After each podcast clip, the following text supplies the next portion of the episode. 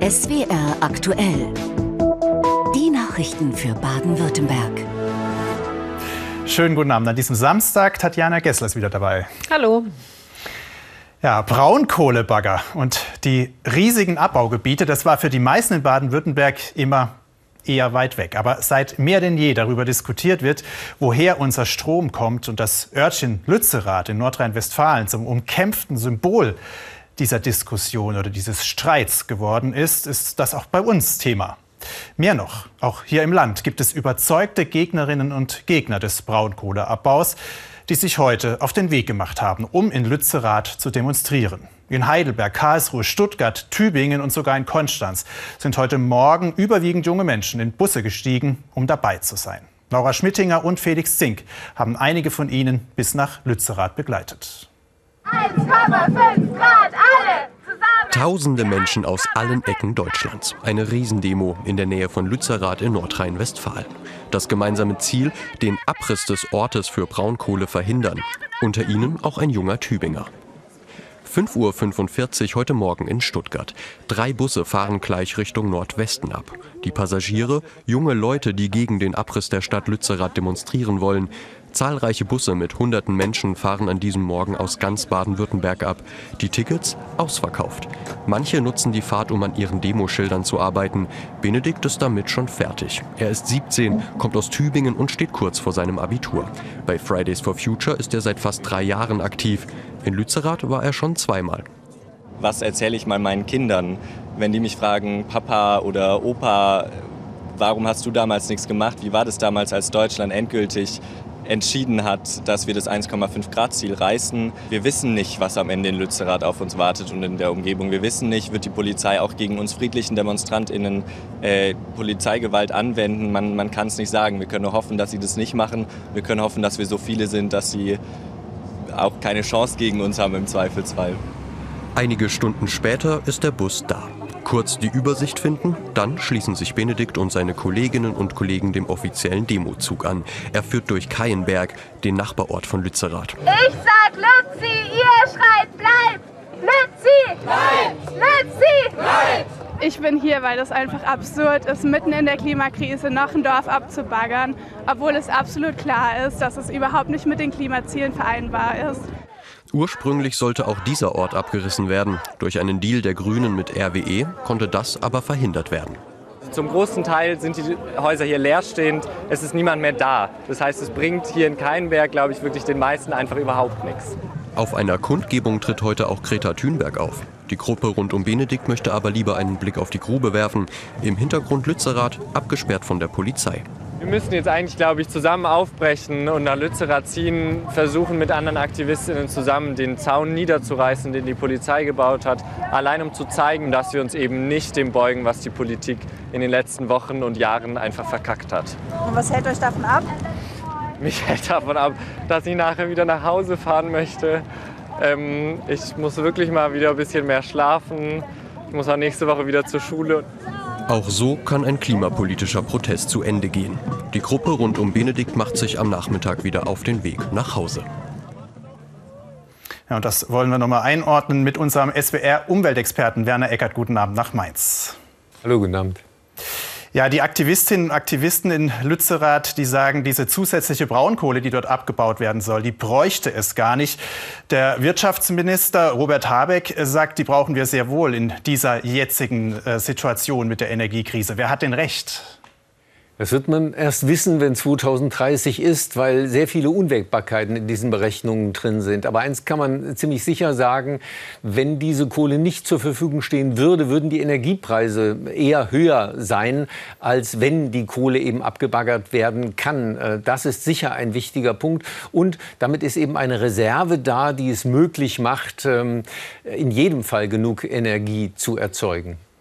Sie haben 2030 gesagt, das ist ja der Deal, den Robert Habeck mit, der, mit den Energieversorgern gemacht hat, dass er sagt, wir ziehen den Kohleausstieg auf 2030 vor und dafür gibt es äh, diese zusätzliche Kohle in Lützerath. Jetzt gibt es Umweltverbände, denen das nicht weit genug geht, die sagen, wir müssten eigentlich noch viel früher aus der Kohle aussteigen. Auch hier in Baden-Württemberg gibt es ja große Kohlekraftwerke in Karlsruhe, Mannheim oder Heilbronn. Ist das denn überhaupt realistisch in der jetzigen Situation, früher auszusteigen? Zeigen.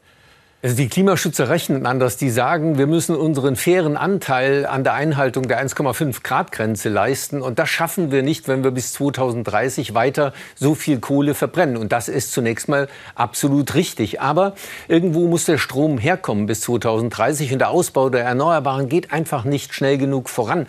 In Baden-Württemberg ist es eben gerade so, dass wir hier 36 Prozent nur Anteil Erneuerbarer haben am Strom. Das ist für ein Flächenland sehr wenig im Vergleich. Österreich. Ähm, und das gilt eben für die ganze Republik. Es reicht einfach nicht. Der Ausbau der Erneuerbaren stockt. Und da muss viel, viel mehr getan werden. Das heißt, im Endeffekt haben aber doch die Recht, die sagen, in der jetzigen Situation Kernkraft erst mal weiterlaufen lassen. Kernkraft bringt momentan gerade noch 4 Prozent äh, am Strom. Das äh, dürfte kaum die Lösung des Problems sein. Wir brauchen 100 Prozent. Und äh, das werden die Erneuerbaren am Ende des Tages sein.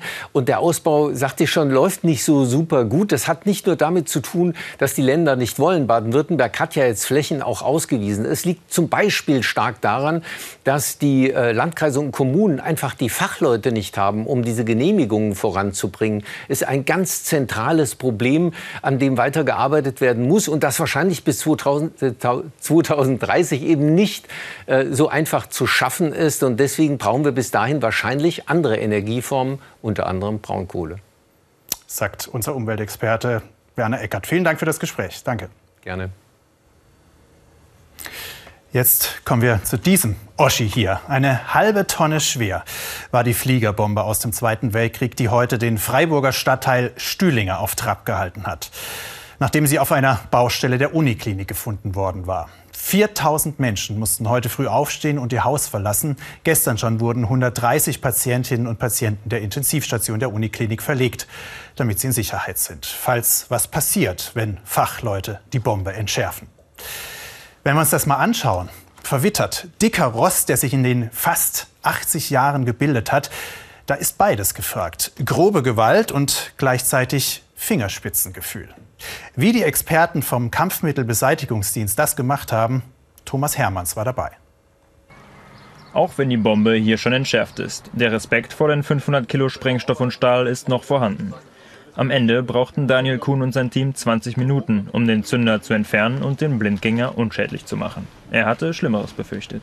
Sorgen in dem Sinn habe ich mir schon gemacht. Äh, ursprünglich, äh, wo die Bombe noch dreckig war am Mittwoch, da sah es aus, als äh, noch ein zweiter Zünder da gewesen wäre. Das hat sich dann heute Morgen, Gott sei Dank, da, sind wir, da waren wir alle, alle dann gut gelaunt danach, nach dem äh, Säubern und Entrosten, äh, dass es doch kein Zünder ist im Kopf. Der wäre dann so zermatscht gewesen. Also so hat es erst ausgesehen, dass der ordentlich mechanisch belastet wurde beim Abwurf.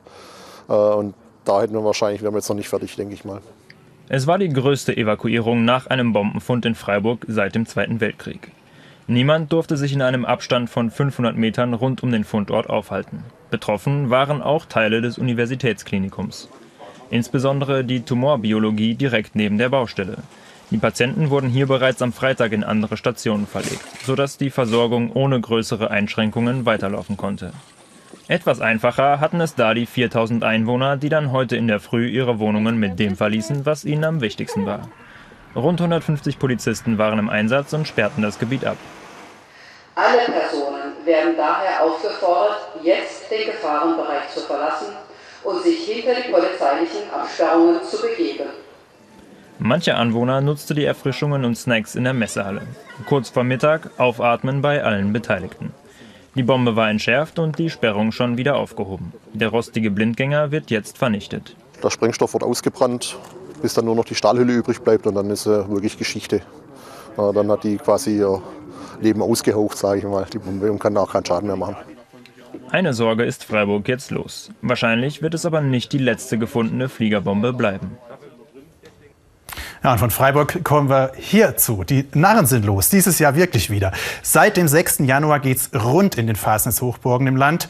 Wir schauen heute mal auf eine kleinere, Schellbronn. Zehn Kilometer südlich von Pforzheim. 1300 Menschen leben dort und fast doppelt so viele sind heute Abend dorthin gekommen, um im Häs oder mit Instrumenten in den Gassen rumzulaufen. Matthias Staus ist dort. Matthias, auch wenn Corona die Phasen ein bisschen ausgebremst hat, ich glaube, man sieht es schon an deinem Gesicht, das Feiern haben die Narren nicht verlernt.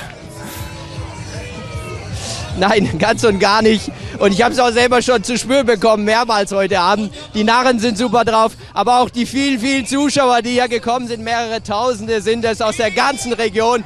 Sie lachen, sie feiern, sie sind gut drauf.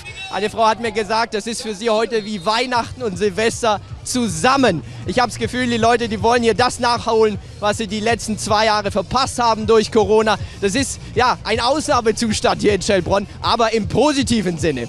Hier sind wir sowas wie im Mittelpunkt des Umzugs. Hier werden die einzelnen Gruppen vorgestellt, die Hexengruppen. Hier werden auch die eine oder andere Vorführung gemacht. Vielleicht kommt gleich noch eine.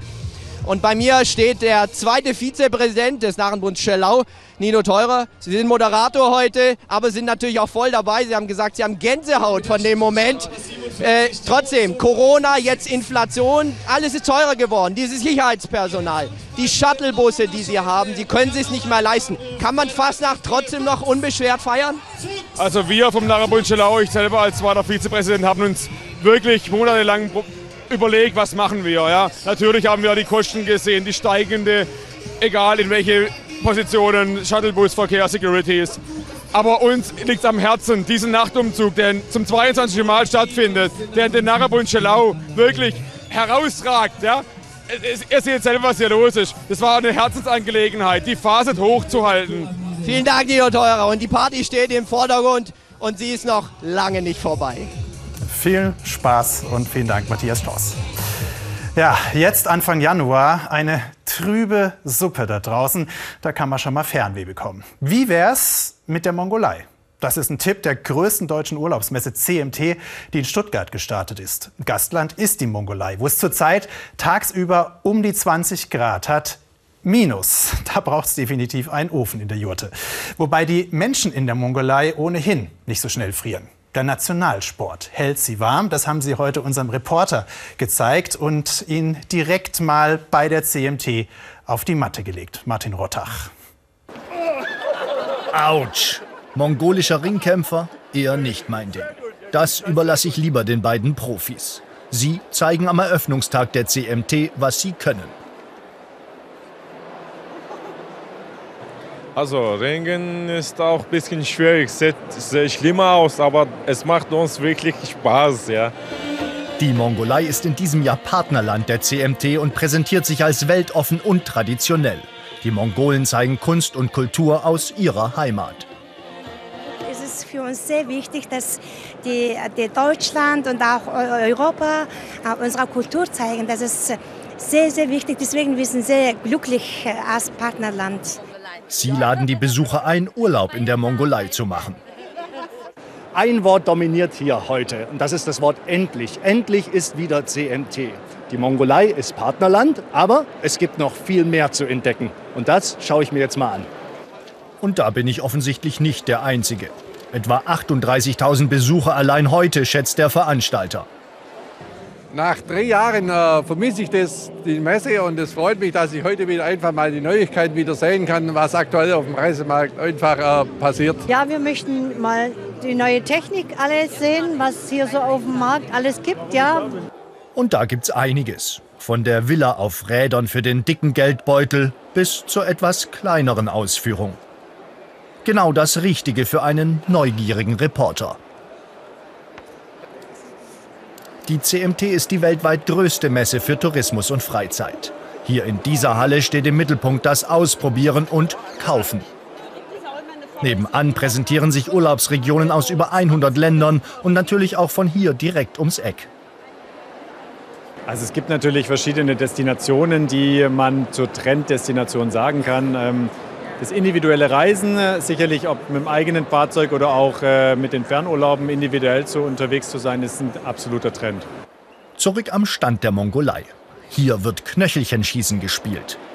Hobby Nummer eins in der Heimat. Mein Rundgang über die CMT ist damit vorbei. Ich bin etwas überwältigt von den vielen Eindrücken hier auf der Messe. Man spürt diese Freude an allen Ecken. Diese Freude, ja, die CMT ist endlich wieder gestartet. Ja, und wir kommen äh, zu dem, was sonst im Land heute passiert ist und zu Tatjana. In Heidelberg haben sich mehrere hundert Teilnehmer an einer Demonstration gegen die iranische Regierung beteiligt. Im September vergangenen Jahres war eine junge Frau im Gewahrsam der iranischen Religionspolizei zu Tode gekommen. Die Demonstranten in Heidelberg fordern, dass die Bundesregierung noch mehr internationalen Druck auf die iranische Regierung ausübt. Viele Protestierende, die heute hier in Heidelberg auf die Straße gehen, werden kommenden Montag schon wieder demonstrieren, dann mit Teilnehmern aus ganz Europa in Straßburg. 50 überparteiliche Initiativen aus ganz Europa haben sich zusammengetan. Zusammen werden wir nochmal bekräftigen, dass wir möchten, dass die Revolutionsgarde der Islamischen Republik auf die Terrorliste kommt, denn somit schützen wir so viele Minderheiten und so viele Menschen im Iran, die in Gefahr sind. Seit September 2022 ist Bonyat Bastanfar immer wieder demonstrieren. Es sei nicht immer leicht, sich über einen so langen Zeitraum zu motivieren. Wir sprechen hier von einem gewissen Privileg, auch mal locker lassen zu können. Ich lebe in Deutschland, ich bin hier geboren und groß geworden. Das heißt, ich kann in gewissen Momenten abschalten, aber Menschen in meiner Generation im Iran können das nicht. In Heidelberg gibt es seit Jahrzehnten eine große iranische Community. Viele sind fürs Studium hierher gekommen. Die Anwälte des Mitgründers der sogenannten Querdenkenbewegung Ballweg wollen vor das Bundesverfassungsgericht ziehen. Damit wollen sie ein Ende der Untersuchungshaft ihres Mandanten erreichen. Ballweg sitzt seit Ende Juni im Gefängnis. Die Staatsanwaltschaft ermittelt wegen versuchten gewerbsmäßigen Betruges und wegen Geldwäsche. Sie sagt, dass bei Ballweg Fluchtgefahr bestehe. Deswegen sei eine Untersuchungshaft auch über sechs Monate hinaus angemessen. Das Oberlandesgericht Stuttgart hat dieser Auffassung zugestimmt. In Gaggenau fand heute das 17. baden-württembergische Hallenfußballturnier für Menschen mit Handicap statt. Mit dem Herz in der Hand und der Leidenschaft im Bein. Unter diesem Motto sind zwölf Mannschaften gegeneinander angetreten. Veranstalter des Wettkampfs sind der SV Michelbach und die Murgtal-Werkstätten. Ein Turnier mit spannenden Zweikämpfen und vielen Toren vor begeistertem Publikum. Jedes Spiel dauert 14 Minuten. Am Turnier nehmen rund 140 Menschen teil mit geistigen und körperlichen Behinderungen. Die Sieger werden in drei Kategorien ermittelt. Alle, die mitspielen, bekommen später eine Medaille und ein T-Shirt. Vom Fußball zum American Football. In den USA mit Abstand der beliebteste Sport, aber auch bei uns wird er immer beliebter. Das liegt an jungen Teams wie den Schwäbisch Hall Unicorns, amtierender deutscher Meister und Spielern wie Marlon Wertmann. 1,93 groß, 128 Kilo schwer. Noch setzt er diesen Körper für die Unicorns ein. Das könnte sich aber ändern, denn er hat Chancen, den Sprung nach Amerika zu schaffen. Explosivität für Marlon Wertmann eine seiner wichtigsten Eigenschaften. Um die zu verbessern, trainiert der 21-Jährige auch bei Schnee- und Minusgraden auf dem Mannheimer Trainingsgelände. Denn der Footballer der Schwäbisch Hall Unicorns hat ein großes Ziel. Die NFL, die nordamerikanische Footballliga. Und diesem Traum kommt der junge Mannheimer gerade Schritt für Schritt näher. Ich trainiere für das Trainingslager in Florida vom NFL International Pathway Program. Das ist ein Förderprogramm für ja, internationale Spieler von der NFL weil die natürlich auch die internationalen Spieler fördern wollen und äh, ihren Markt halt auch vergrößern wollen. Das zehnwöchige Trainingslager in Florida startet Mitte Januar. Neben Wertmann haben dann zehn weitere internationale Nachwuchsspieler die Chance, sich einen der begehrten Plätze in einem NFL-Team zu sichern. Um topfit zu sein, steht bei Wertmann neben dem Feldtraining viermal pro Woche Fitnessstudio auf dem Programm. Das zahlt sich aus. Bei 1,93 Meter kommt Wertmann auf 142 Kilo. Ein stattliches Kampfgewicht, das er auf seiner Position als O-Liner auch braucht. Ich block bei Laufspielzügen für den Running Back vor und bei Pässen beschütze ich den Quarterback. Das Ganze ist halt so eine sehr selbstlose Position, weil man halt nur für andere Leute was macht und selber nicht irgendwie Ruhm abstaubt, indem man einen Touchdown macht oder Bälle fängt oder so. Eigentlich hat man nie den Ball in der Hand. Man existiert quasi nur, um den anderen ja, Plays zu ermöglichen. Und das ist, finde ich, was sehr, sehr cool ist einfach. Was Marlon auch richtig cool findet, ist die Unterstützung seiner Eltern. Seit er mit zwölf Jahren angefangen hat, Football zu spielen, stehen sie an seiner Seite. Fahren ihn, als er selbst noch keinen Führerschein hat, zweimal die Woche nach Schwäbisch Hall ins Training. 120 Kilometer One-Way. Dass er nun die Chance hat, den Schritt in die NFL zu schaffen, macht Vater Helge ziemlich stolz. Ja, mega. Also ähm er hat immer so seinen, seinen Plan gehabt, sein Ziel gehabt und ähm, er kann sehr, sehr hartnäckig sein, was äh, bestimmte Ziele angeht. Und ähm, hat das bis jetzt durchgezogen. Sicherlich kommt vielleicht auch manchmal ein bisschen Glück dazu. Aber grundsätzlich ist das schon äh, eine Riesenleistung, auch von ihm. Um diese Riesenleistung bringen zu können, richtet Marlon seinen kompletten Alltag nach dem Sport aus. Die richtige Ernährung ist dabei genauso wichtig wie das tägliche Training. Ob es für die NFL reicht, entscheidet sich Ende April. Bis dahin gibt Marlon Wertmann weiter Vollgas. Statt bei Schnee und Minusgraden jetzt aber erstmal unter der Sonne Floridas. Da muss er aber noch ein bisschen rennen, um den Schnee hinter sich zu lassen. Raus aus dem Winter bzw. der Winterpause kommt langsam auch der Fußball. Heute ging es in der dritten Liga wieder los. Gelungener Start für Waldhof Mannheim 3 zu 1 gegen 1860 München. Jetzt in Sport kompakt. Es geht um viel und deswegen ist einiges los in Mannheim. Das Saisonziel Aufstieg steht trotz Platz 8 zur Winterpause, aber spätestens jetzt muss die Aufholjagd beginnen. Doch dann erstmal die Gäste Philipp Steinhardt mit dem Kopf zur Münchner Führung. Mannheim mit den Fans im Rücken, aber gewohnt heimstark, gleicht dank Pascal Sohm aus. Und der hat einen super Tag erwischt, wird in Hälfte 2 von Martinovic bedient und schießt die Waldhöfer zur Führung in einem intensiven und vor allem umkämpften Match.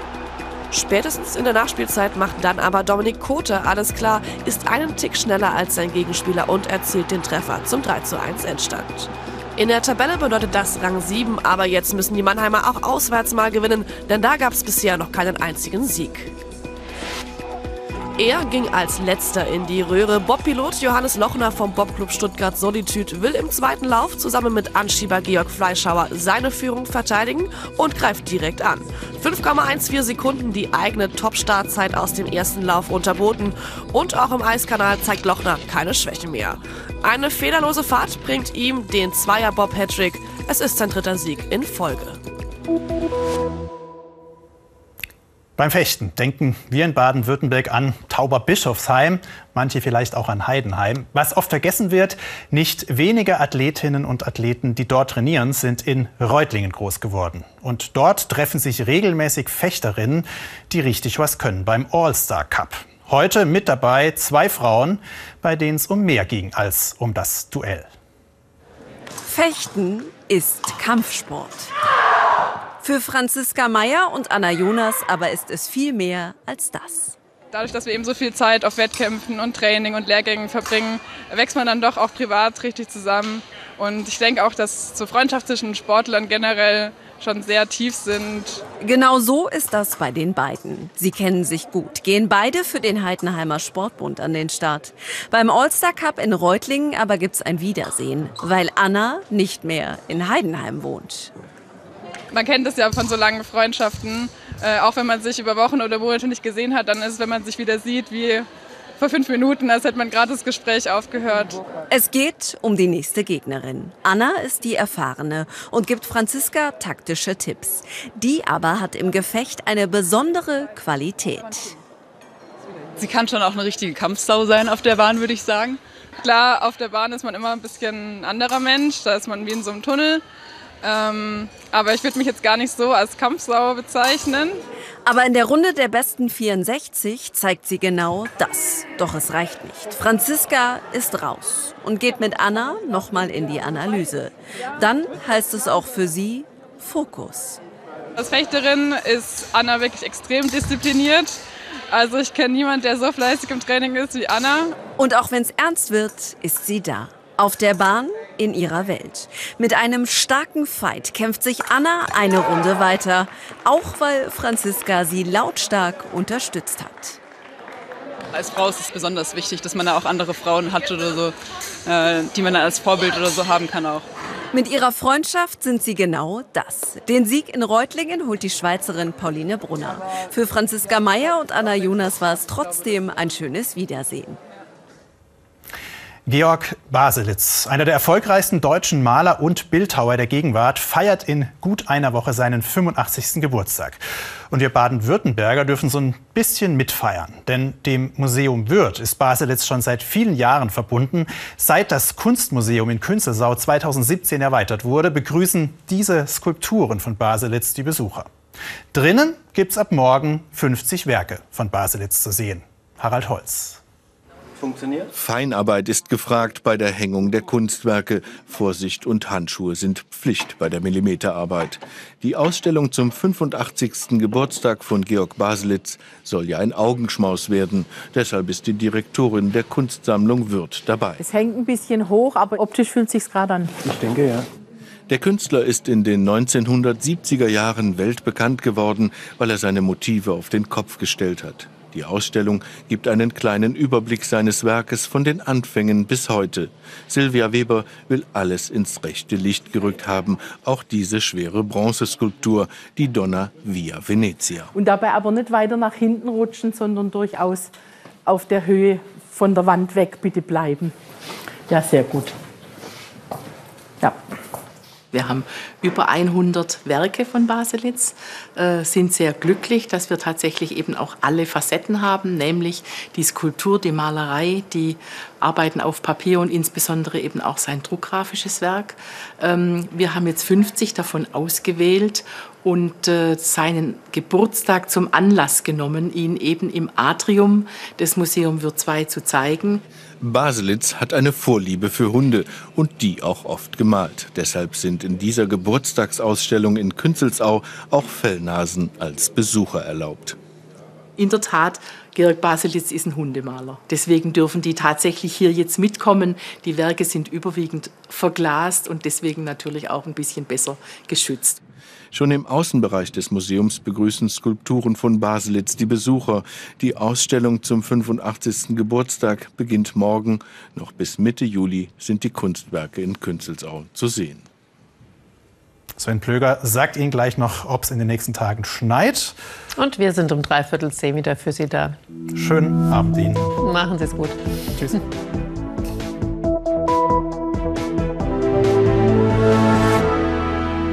Guten Abend, ich begrüße Sie ganz herzlich hier zu Ihrem Wetter für Baden-Württemberg. Und da ist im Moment einiges los. Die Tiefdruckgebiete ziehen durch und es gibt eine ganze Menge Regen. Die Luft wird im Verlauf der Woche kühler. Also wie gesagt, das Wetter derzeit spannend. Und wir gucken als erstes mal an so einem spannenden Tag einfach mal raus. So sieht er gar nicht so spannend aus. Es war bewölkt, aber gucken Sie mal, was man alles so machen kann, wenn man sich mit seinem Fotografiergerät, also seinem Fotoapparat auskennt. Jürgen Gundelsweiler hat das von Überlingen aus eingefangen. Der Blick hier in Richtung Alpstein, Schweiz mit dem Sentis, 2502 Meter hoch. Und Sie sehen, ein bisschen Schnee ist da oben jetzt wieder, aber im Moment noch sehr durchsetzt. Wird in den nächsten Tagen allerdings mehr werden. Wir blicken mal auf die Temperaturen. Da sehen Sie auch in den tieferen Lagen geht es runter. Das ist Stuttgart. Wir sind im Moment noch in einem Bereich um 10 Grad, aber dann gibt es hier eine deutliche Rutschbahn und dann im Verlauf der kommenden Woche Temperaturen nur noch knapp über Null, eigentlich so, wie es im Januar sein sollte. Das Wetter derzeit, eine Front kommt aus Westen reingezogen mit dem Regen, gepaart wieder mit viel Wind und der wird sich als Sturm manifestieren in den Bergen des Schwarzwaldes. Die Temperaturen morgen früh liegen meist in einem Bereich so zwischen 7 und 11 Grad. Wenn man dann auf höheren Lagen unterwegs ist, geht es runter bis 5 und der morgige Vormittag, der Regen zieht allmählich weiter. Schwarzwaldgipfel werden allmählich weiß und im Allgäu im Verlauf des Nachmittags geht die Schneefallgrenze etwa auf 700 Meter zurück. Dann gibt es hier Richtung Rhein und Main und Odenwald und teilweise im Kraichgau auch ein paar Aufhellungen. Die Temperaturen gehen zurück, meistens 7 bis 9 Grad, nur noch 2 auf 800 Meter Höhe. Südwestwind weiterhin frisch und stürmisch auf den Bergen und die nächsten Tage sehr wechselhaft. Der Montag, das Tief werden wir für Sie noch verfolgen. Der Dienstag ist dann wahrscheinlich der Tag mit dem meisten Sonnenschein und eben der erkennbar kühleren Luft. Tschüss.